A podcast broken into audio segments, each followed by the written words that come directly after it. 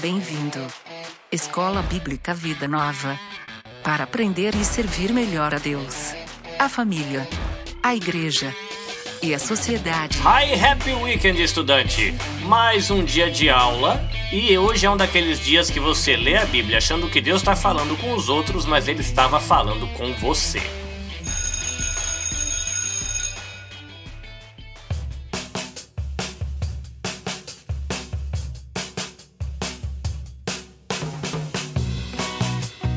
Coisa linda, estudante! Estamos aqui na nossa primeira aula dessa nova temporada. Vai por que nova temporada, professor? É nova temporada porque aqui no Japão as aulas começam em abril, então é início de ano letivo para gente que vive aqui no Japão. Começamos então uma nova temporada e alguns avisos da secretaria para você. Primeiro, lembretes, vamos colocar assim. A gente está no Spotify, a gente está nos agregadores de podcast. Lembrando que você encontra no momento apenas três episódios nesse recurso, tá? E você encontra a biblioteca completa no YouTube. Só digitar lá Escola Bíblica Vida Nova e você vai encontrar as playlists. A partir deste mês, a gente vai começar a fazer um cofrinho aqui no Escola Bíblica Vida Nova. Um cofrinho para quê? A gente consegue colocar tudo, disponibilizar todas as aulas no Spotify, iTunes, Google Podcast, se a gente juntar 15 mil ienes, que a gente consegue colocar tudo em um ano é, num servidor que a gente usa o SoundCloud. Então, se você quiser participar, basta ir juntando as suas moedinhas e colaborando com o nosso cofrinho do Escola Bíblica Vida Nova. E assim que a gente conseguir juntar 15 mil ienes, a gente posta tudo. Que aí fica bem mais fácil para você procurar no Spotify ou para você procurar aí nos seus agregadores de podcast, vai ficar bem mais confortável. Um outro aviso é sobre as postagens. Estamos num período de adaptação, porque eu estou pensando em voltar aos estudos teológicos no segundo semestre. Então, as postagens que costumavam acontecer entre quinta e sexta-feira provavelmente elas devem ficar para as manhãs de domingo, tá? Então farei, vou fazer alguns testes aqui é, nas próximas semanas, mas durante as manhãs de domingo eu devo estar fazendo as postagens das aulas ou dos episódios. Né? E como é que vai ficar a questão do cronograma? Primeiro domingo do mês a gente tem aula, segundo domingo do mês é domingo de casa aberta, terceiro domingo do mês a gente tem aula, quarto domingo do mês será dia de vida em comunidade, onde eu compartilho ali um pouco do que a gente tem vivido na nossa igreja local. E eventualmente, se a gente tiver um quinto domingo, vai ter mais uma postagem do Vida em Comunidade. Então agora chamemos, pois, a nossa secretária virtual, Hermanita, por favor, plano de aula para hoje. Olá a todos. En la clase de hoy una vez más nos dedicaremos a las cartas del apóstol Pablo. Conoceremos un poco de la iglesia de la ciudad de Corinto, sus desafíos y su contexto. En nuestro café el profesor comparte con nosotros lo que él ha escuchado durante la semana. Mateus Sensei nos ayudará una vez más con conocimiento bíblico en el idioma japonés, y Rogerio Oliveira nos conducirá por el libro del profeta Jonás en el aula extra. ¿Todos listos? Muito bem, ouvimos a moça Bíblia, papel e caneta na mão e bora para a nossa aula!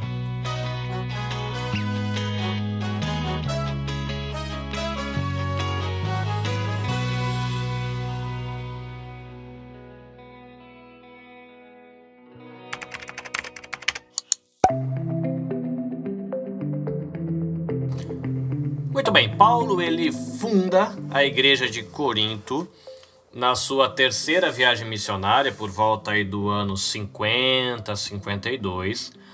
Aí, da cidade de Éfeso, alguns anos depois, ele vai escrever a primeira carta aos Coríntios, mais ou menos no ano 55, e ele vai escrever a segunda carta aos Coríntios no ano 56. Tá? Ele funda a igreja, vamos colocar aí mais ou menos nos ano, no ano 52.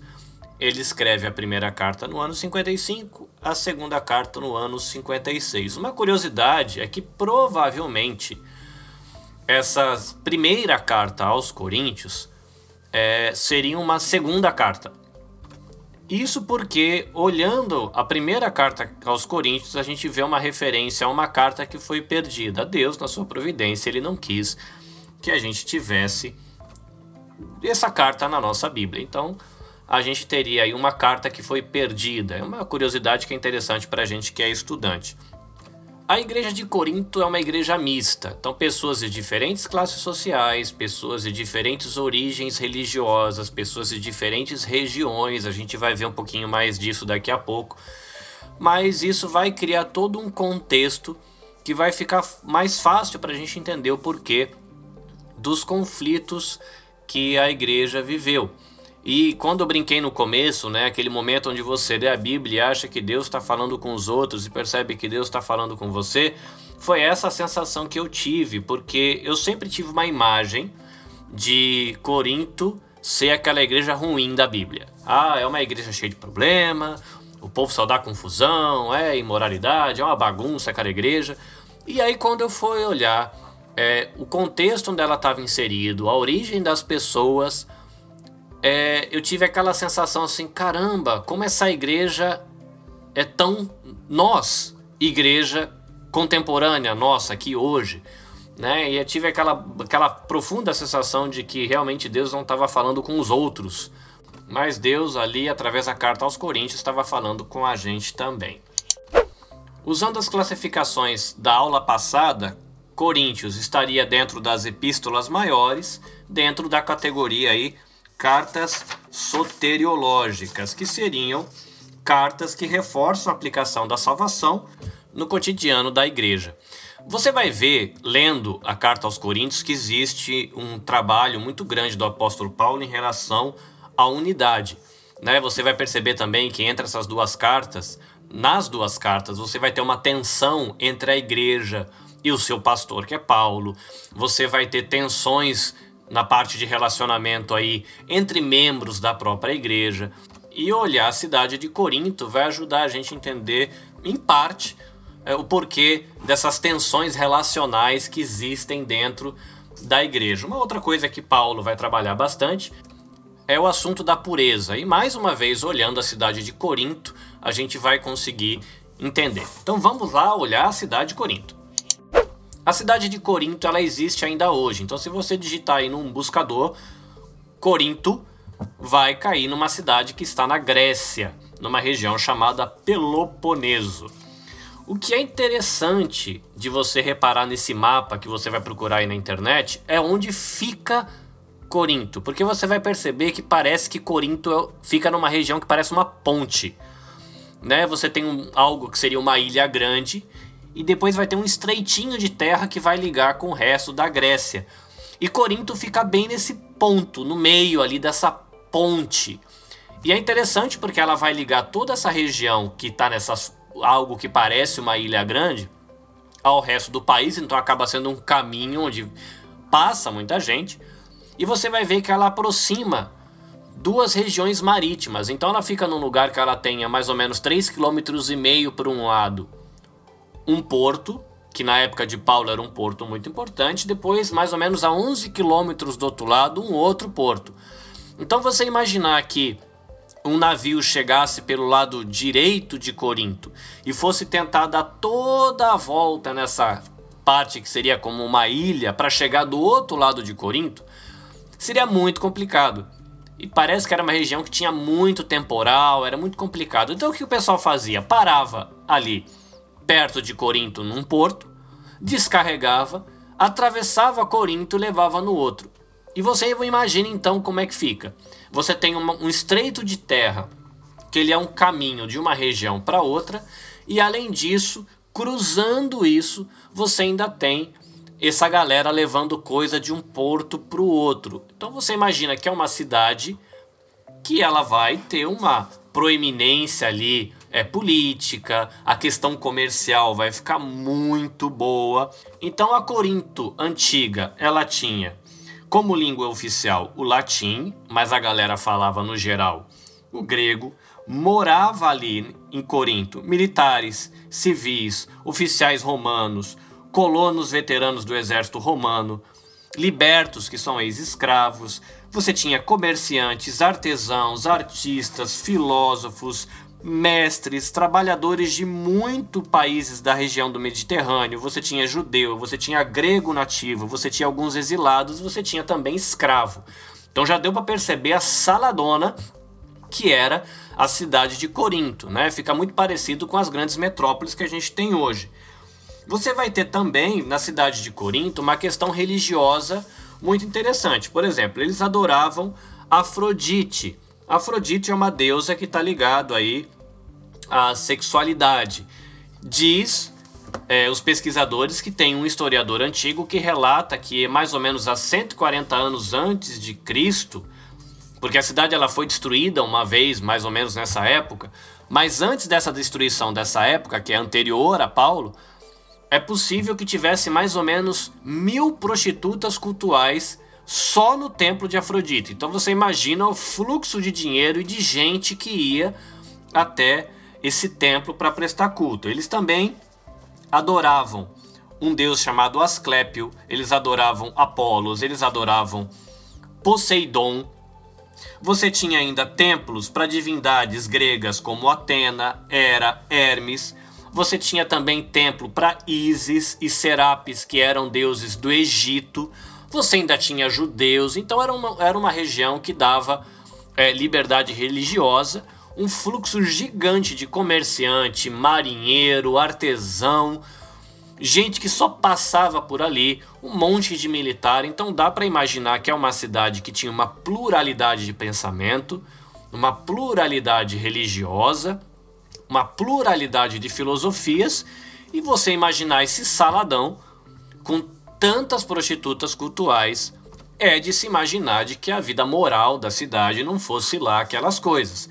Tanto que o pessoal acabou criando um termo que era algo como viver aos coríntios ou viver como um coríntio, que era um termo pejorativo para colocar libertinagem, né? Falar, ah, aquela pessoa libertina, ele vive como se fosse um coríntio. Então dá para imaginar de que a cidade não era muito boa. Essa cidade foi destruída e ela ficou quase 100 anos destruída. Só que quando ela foi reconstruída, rapidamente, por causa de todos esses fatores geográficos, a questão dos portos, o pessoal cruzando com o comércio, rapidamente ela realcançou proeminência, ela foi a capital da Acaia, lembrando que Paulo ele procurava pregar nas capitais. E é essa cidade que Paulo visita, nessa né? cidade reconstruída, mas também uma capital cheia de gente, e dá para se imaginar de que ela tem herdado um pouco da moralidade que havia no passado. E é gente desse contexto que é alcançada pelo evangelho e começa a fazer parte da igreja. Então Paulo ele não passa é, tanto tempo ali na igreja de Corinto, pelo menos você imaginando o que seria o tempo necessário para você conseguir ajustar tantas diferenças culturais, étnicas, língua, filosofia.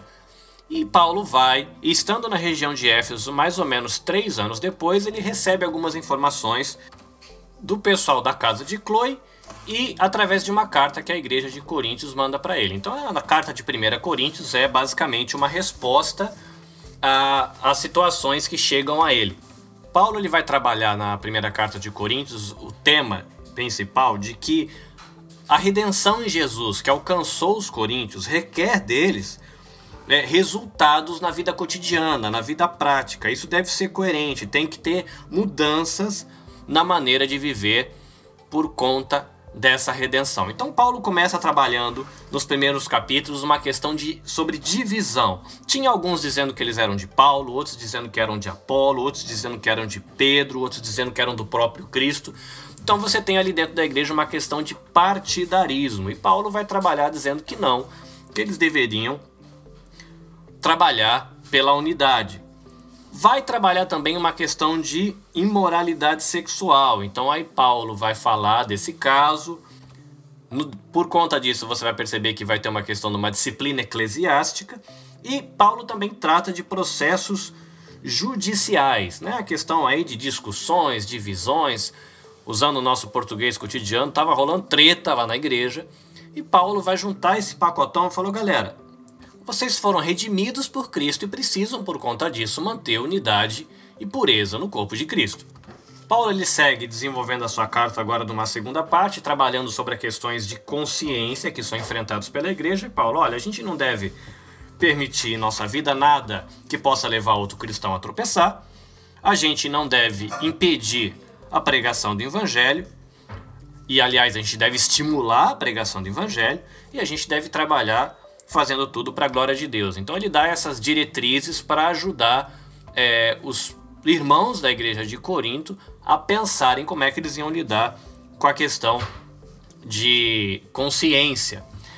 Paulo segue, ele vai trabalhar a questão da ceia, e talvez para a gente fique confuso, porque nas nossas igrejas hoje em dia a ceia é um copinho pequenininho de suco com um toquinho de pão, mas na história da igreja, que vai ser o próximo módulo das nossas aulas, a gente vai ver que lá no começo não era bem assim, eram refeições maiores. Se você quiser, eu vou deixar na postagem o link para minha monografia é, de quando eu fiz o estudo de teologia, que trata basicamente da questão da ceia, e você vai também poder colher algumas informações ali nesse material. Mas quando a gente for ver panorama da história da igreja, a gente vai gastar mais tempo com isso. Por volta do capítulo 12, Paulo ele vai tratar da questão dos dons, né? E você vai ver aí que tem uma questão do mau uso dos dons. E Paulo ele vai orientar o pessoal dizendo que a obra cristã, o evangelho precisa prosseguir, a edificação precisa acontecer e é preciso que os dons espirituais sejam usados de maneira correta. E aí, é, você juntando todos esses pacotes, né, partidarismo, a questão de moralidade sexual, é, dificuldade de escolher o que pode fazer, o que não pode fazer, como fazer, e você tem a questão do exercício dos dons, às vezes não sendo usados de maneira que edifique. É interessante como isso parece um bate-papo tão contemporâneo, tanto aquilo que a gente pode discutir sobre a vida da igreja hoje. Talvez não seja a realidade, todas essas dificuldades não diga respeito à sua igreja local, à minha igreja local, mas é muito comum que a gente se identifique com um ou outro, né? Conflitos, atritos, tensões relacionais, questões de consciência, pecado. Eu achei muito interessante é, perceber como isso é muito contemporâneo. Você vai ter no capítulo 15 um capítulo que é bem doutrinário, e que ele vai trabalhar da doutrina da ressurreição do corpo, e você pode aí juntar depois com outros textos da Bíblia para poder construir essa questão da doutrina. E a gente vai ter oportunidade também, em próximos módulos mais para frente, voltar a falar sobre isso. A carta termina falando da questão da oferta, que tinha o propósito de ajudar a igreja de Jerusalém, e ele dá a orientação de que essas ofertas deveriam ser regulares, que ela devia ser uma oferta de boa vontade e proporcional às posses de cada um.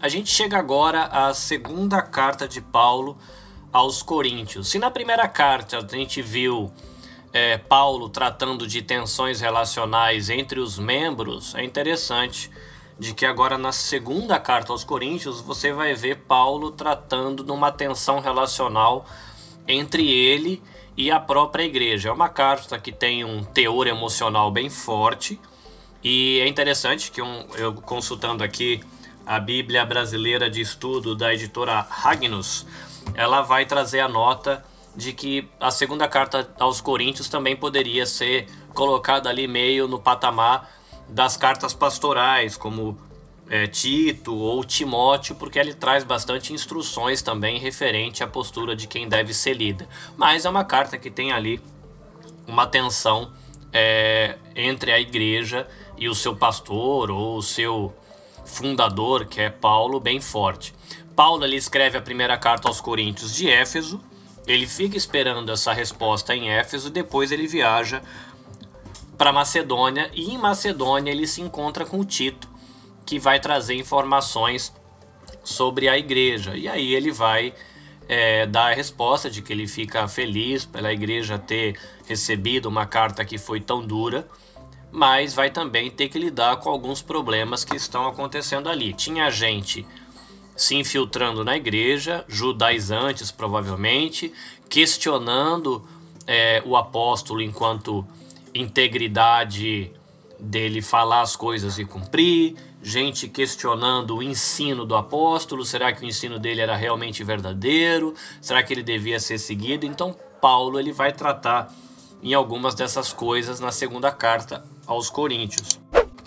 Paulo ele tinha prometido visitar a igreja de Coríntios, mas ele acabou enviando uma carta. Então tinha um pessoal lá na igreja que estava questionando a integridade de Paulo, porque ele era um homem de duas palavras. Afinal de contas, ele falou que vinha, não veio, tinha só mandado carta, então ele precisou aí nos primeiros no primeiro capítulo, nos primeiros versículos do capítulo 2, defender a integridade dele em relação a esse assunto. Ele também teve que defender o ministério da nova aliança, né, aquilo que ele estava ensinando, porque esses mestres judaizantes que eu citei, eles estavam dizendo que esse ensino de Paulo, esse ensino sobre a nova aliança era inferior ao ensino que estava ligado a todas as práticas de Moisés. Então ele vai gastar um tempo aí do meados do capítulo 2 até o capítulo 6 tratando sobre esse assunto. Ele vai tratar também capítulos 6 e 7 a questão dos relacionamentos, né, dizendo que os coríntios deviam ter cuidado para você não se unir com incrédulos que pudessem te levar a pecar. Ele vai mostrar no capítulo 7 alegria pela a maneira como eles receberam a carta de 1 Coríntios, que em partes foi uma carta dura, que tinha repreensões. Vai encorajar o pessoal de Coríntios no capítulo 8 e no capítulo 9 em relação às ofertas das cristãos da Judéia e vai preparar a igreja aí para a próxima visita que ele faria à igreja, que seria provavelmente a última, e também ele vai denunciar os falsos apóstolos que haviam se infiltrado na igreja. Bom, para terminar, um resumo, a gente pode entender de que, segundo Coríntios, ensina a igreja a batalhar para viver uma vida íntegra e também para desenvolver uma doutrina sadia, e vai ensinar de que um cristão equilibrado é aquele que vive em obediência a Deus, extraindo aí força da sua fraqueza e também preservando a pureza do evangelho. A carta de Coríntios também vai ajudar a gente aí a refletir sobre o caráter e as obras de Deus, Paulo vai trabalhar bastante aí um contraste entre a velha aliança e a nova aliança, vai falar sobre a condição futura, o ministério de reconciliação e também aí princípios sobre questão de mordomia cristã em relação ao dinheiro. É uma carta muito legal e eu acho que tem uma aplicação prática bem interessante para a gente hoje. Então, se você tiver oportunidade, ouve o podcast, gasta um tempo ou lendo 1 e 2 Coríntios ou ouvindo aí numa Bíblia em áudio que vai ser bem edificante para você. Tudo bem? Aula completada, que tal a gente tomar um cafezinho? Cough break. Cough break.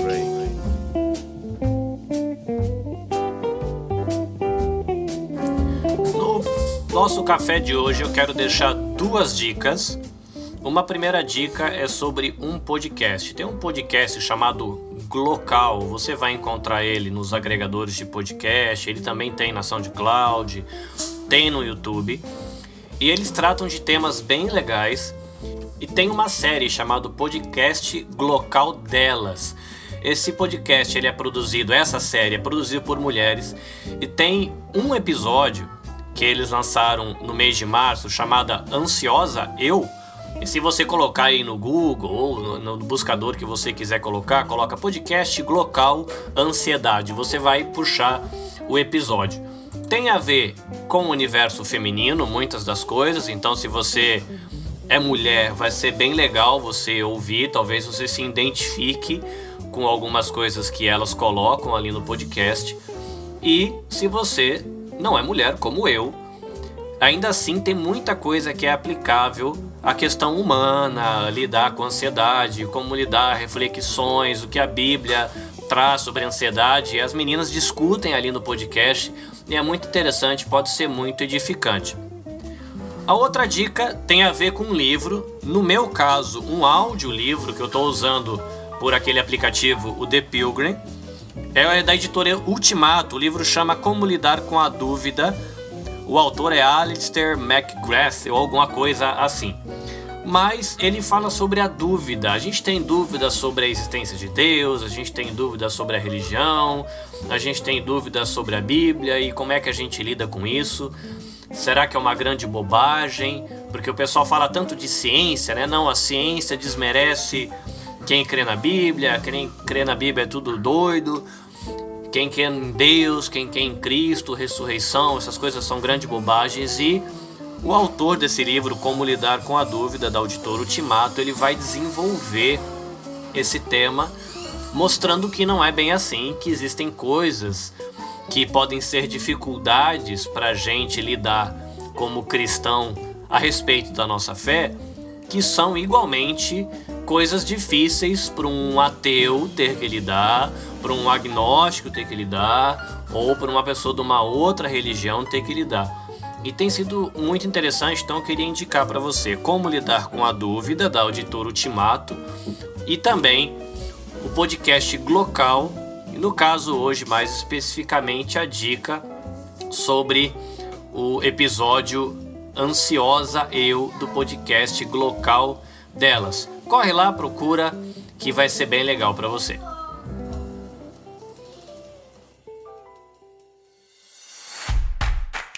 書にあった聖書にあった聖書にあった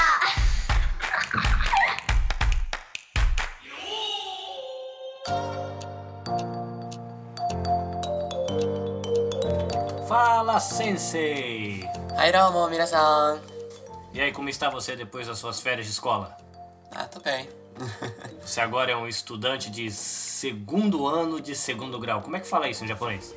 Kokosei ninense. Kokosei ninense, estudante do segundo ano do segundo grau. Sensei, a gente tinha estudado nas últimas aulas de que a Bíblia ela tem duas divisões: o Velho Testamento e o Novo Testamento. Mas dentro do Novo Testamento e dentro do Velho Testamento, a gente ainda tem algumas outras divisões. Por exemplo, os evangelhos. Como é que a gente fala evangelho em japonês? Fukuinsho. Fukuinsho. Muito bem. A gente tem na Bíblia então quatro evangelhos, que é o evangelho de Mateus, o evangelho de Marcos, Lucas e João. OK? É, então a gente vai um por um para você ajudar a gente. Como é que eu falo o Evangelho de Mateus? Matai no fukuinsho. Matai no fukuinsho. O Evangelho de Marcos. Maruko no fukuinsho. Maruko no fukuinsho. Evangelho de Lucas. Luka no fukuinsho. Luka no fukuinsho. E Evangelho de João. Yohane no fukuinsho. Ah, esse é um pouquinho diferente, né? Yohane no fukuinsho. Para a gente revisar então. Evangelhos é 福音書 Evangelho de Mateus, マタイの福音書 Evangelho de Marcos, マルコの福音書 Evangelho de Lucas, ルカの福音書 Evangelho de João. ヨハネの福音書 Muito bem, e esse foi o Seishoniata de hoje. Até a próxima aula. それじゃあまた会いましょ Ai, bye うバ bye! イバイ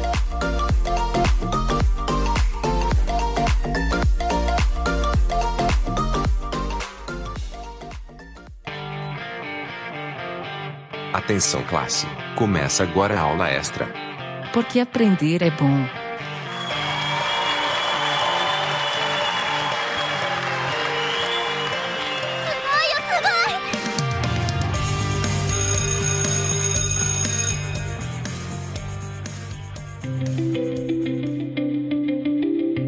Olá, estudantes da Escola Bíblica Vida Nova. Aqui é Rogério Oliveira e na nossa aula extra de hoje vamos aprender um pouquinho sobre a vida do profeta Jonas. Informações básicas sobre o livro. Ele é datado em 765 a.C. O autor é Jonas. O local é Nínive, na Síria. Público-alvo: os ninivitas, israelitas.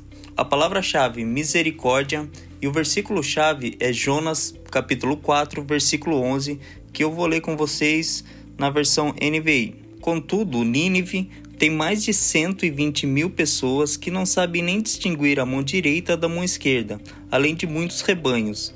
Não deveria eu ter pena dessa grande cidade? Características literárias. Ao contrário da maioria dos outros escritos proféticos do Antigo Testamento, esse livro é uma narrativa de uma única missão profética. Seu tratamento dessa missão é, portanto, semelhante ao dos relatos dos ministérios de Elias, de Eliseu, que se acham em 1 e 2 Reis, semelhante também a certas sessões narrativas de Isaías, de Jeremias e de Ezequiel. A história de Jonas. A ordem divina e suas consequências. Jonas, filho de Amitai, foi um profeta que predisse a expansão do Reino do Norte no reinado de Jeroboão II. O livro de Jonas não fala de sua atividade profética em Israel, simplesmente começa com a ordem de Deus para que profetize contra a perversa Nínive. Em vez de ir para o leste rumo à Síria, Jonas embarcou num navio para Tarsis, em direção oposta, para longe da presença do Senhor, o mais longe que a mente da época conseguia imaginar. Deus provocou uma tempestade que ameaçava naufragar o navio. Os marinheiros pagãos reagiram orando a seus deuses. O capitão despertou Jonas do sono e exigiu que orasse a seu Deus. Os marinheiros lançaram sortes para determinar a culpa pelo mar irado, e elas indicaram Jonas. Ele confessou que estava tentando fugir de Deus e os instou a jogarem ao mar. Eles tentaram remar de volta à terra, por fim concordaram em jogar Jonas do convés. A tempestade cessou e eles sacrificaram a Deus e o louvaram. Preparou o Senhor um grande peixe para que tragasse a Jonas.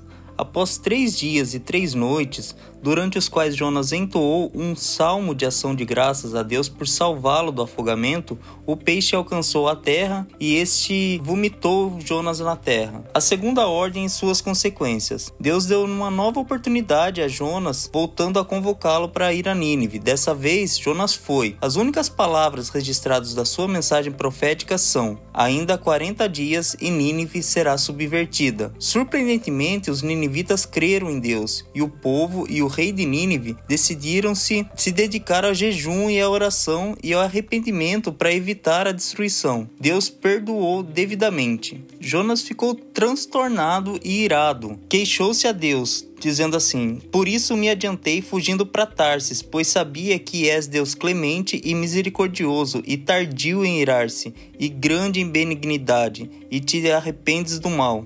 Então Jonas ergueu um abrigo fora da cidade, sentando-se ali por 40 dias. Deus providenciou uma planta, provavelmente uma, uma mamoneira, que cresceu depressa e protegeu do, Jonas do sol. No dia seguinte, porém, Deus enviou um verme para matar a planta e depois um vento quente do leste Deus extraiu a moral contrastando o interesse egoísta de Jonas pela planta e a compaixão divina por suas criaturas em Nínive. Mais de 120 mil pessoas que não sabem discernir entre a mão direita e a mão esquerda, e também muitos animais.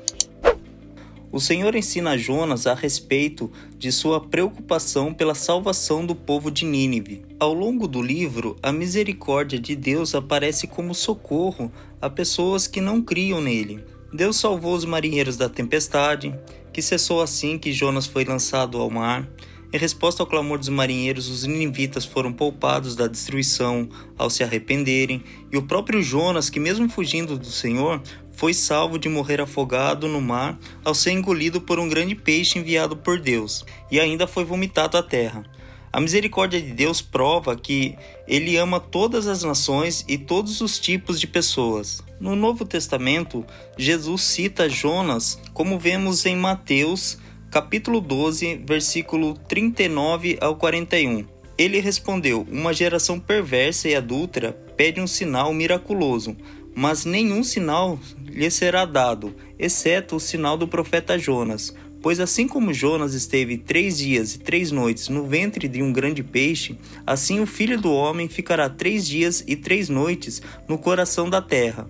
Os homens de Nínive se levantarão no juízo com essa geração e a condenarão, pois eles se arrependeram com a pregação de Jonas. E agora está aqui o que é maior do que Jonas.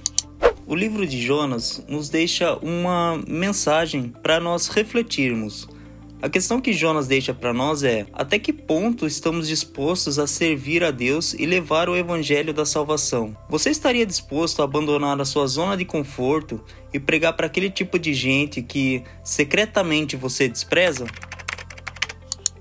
Essa foi a aula extra sobre a vida do profeta Jonas.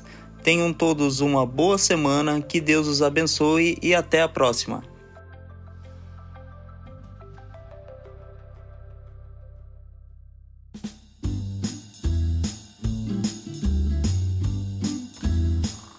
Muito bem, estudantes, chegamos ao fim de mais um episódio do Escola Bíblica Vida Nova e não sei você, mas eu estou aprendendo bastante. Aí agradecimentos a Matheus Sensei na ajuda com o japonês. Agradecimentos também a Rogério Oliveira que tem colaborado aí com aula extra. E se inspire, faça pesquisas, vai atrás lá da sua Bíblia de estudo, confere um comentário bíblico, de repente ouvir aí uma mensagem, uma reflexão sobre Coríntios ou sobre Jonas essa semana, para completar aí o seu período de edificação e capacitação para o seu serviço aí a Deus, a sua família, a sua igreja local e também a sociedade. Nos vemos na semana que vem com a segunda parte da entrevista com Márcio Miguel Davina. Então, se você ouviu a primeira parte, quer continuar a reflexão a respeito de adoração, vida em comunidade, aí de repente abençoar o batera aí da sua igreja, passa o link para ele, ajuda as pessoas chegarem até a entrevista no Escola Bíblica Vida Nova, que vai ser bem legal para todo mundo. Deus abençoe você, nos vemos, caris, shalom e até mais. Esforce-se sempre para receber a aprovação do Deus a quem você serve. Seja um bom trabalhador, que não tem de que se envergonhar e que ensina corretamente a palavra da verdade. Segunda carta de Paulo para Timóteo, capítulo 2, versículo 15.